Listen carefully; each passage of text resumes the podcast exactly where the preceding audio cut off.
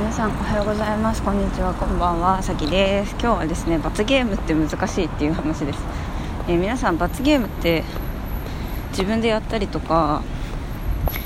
なんか設定したりとかって経験ありますかね？なんかあんまりない気がするんですけどまあちょいちょいあるかもしれないんですけどなんか私今、えー、一部でファンクラブを作っていて、まあ、40人ぐらいになったんですけどあのー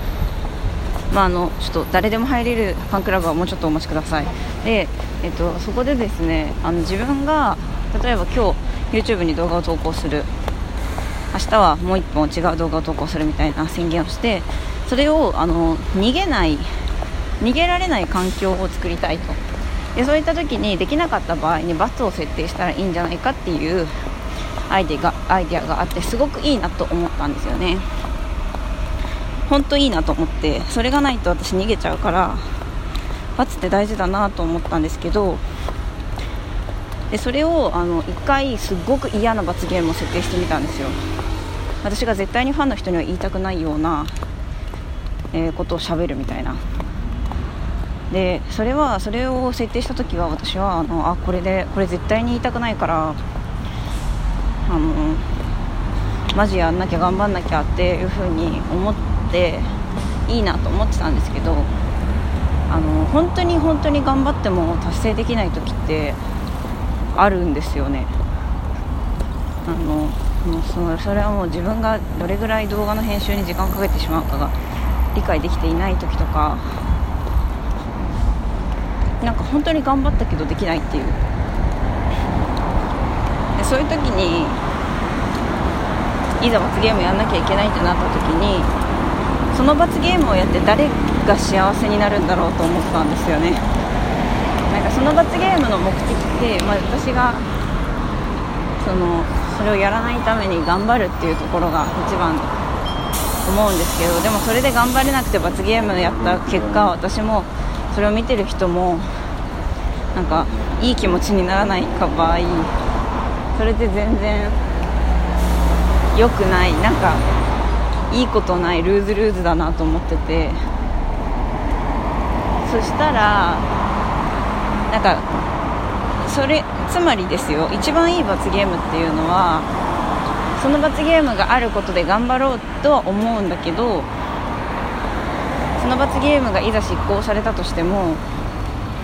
見てる人が楽しい。やってる人は多少辛くてもいいんですけど見てる人が楽しいっていうことがないといけないですよね。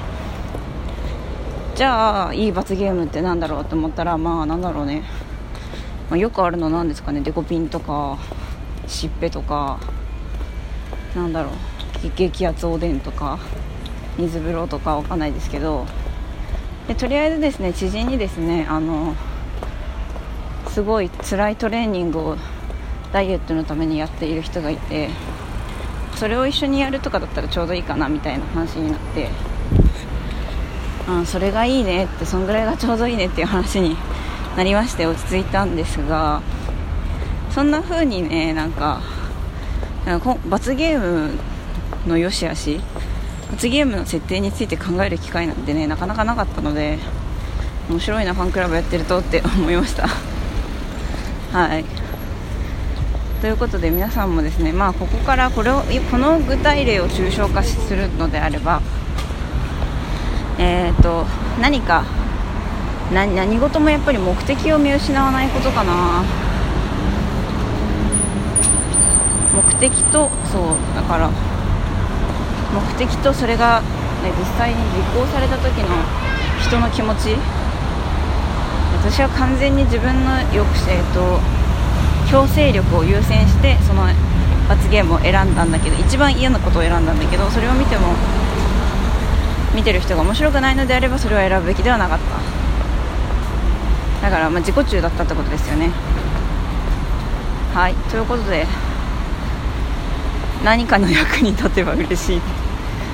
さあ今日は東京は夏でございます。暑いです。皆さん夏バテにお気をつけてね。ぜひ。素敵な土曜日をお過ごしくださいませ。それでは今日もいい一日をお過ごしください。迷迷ったらやる。バイバーイ。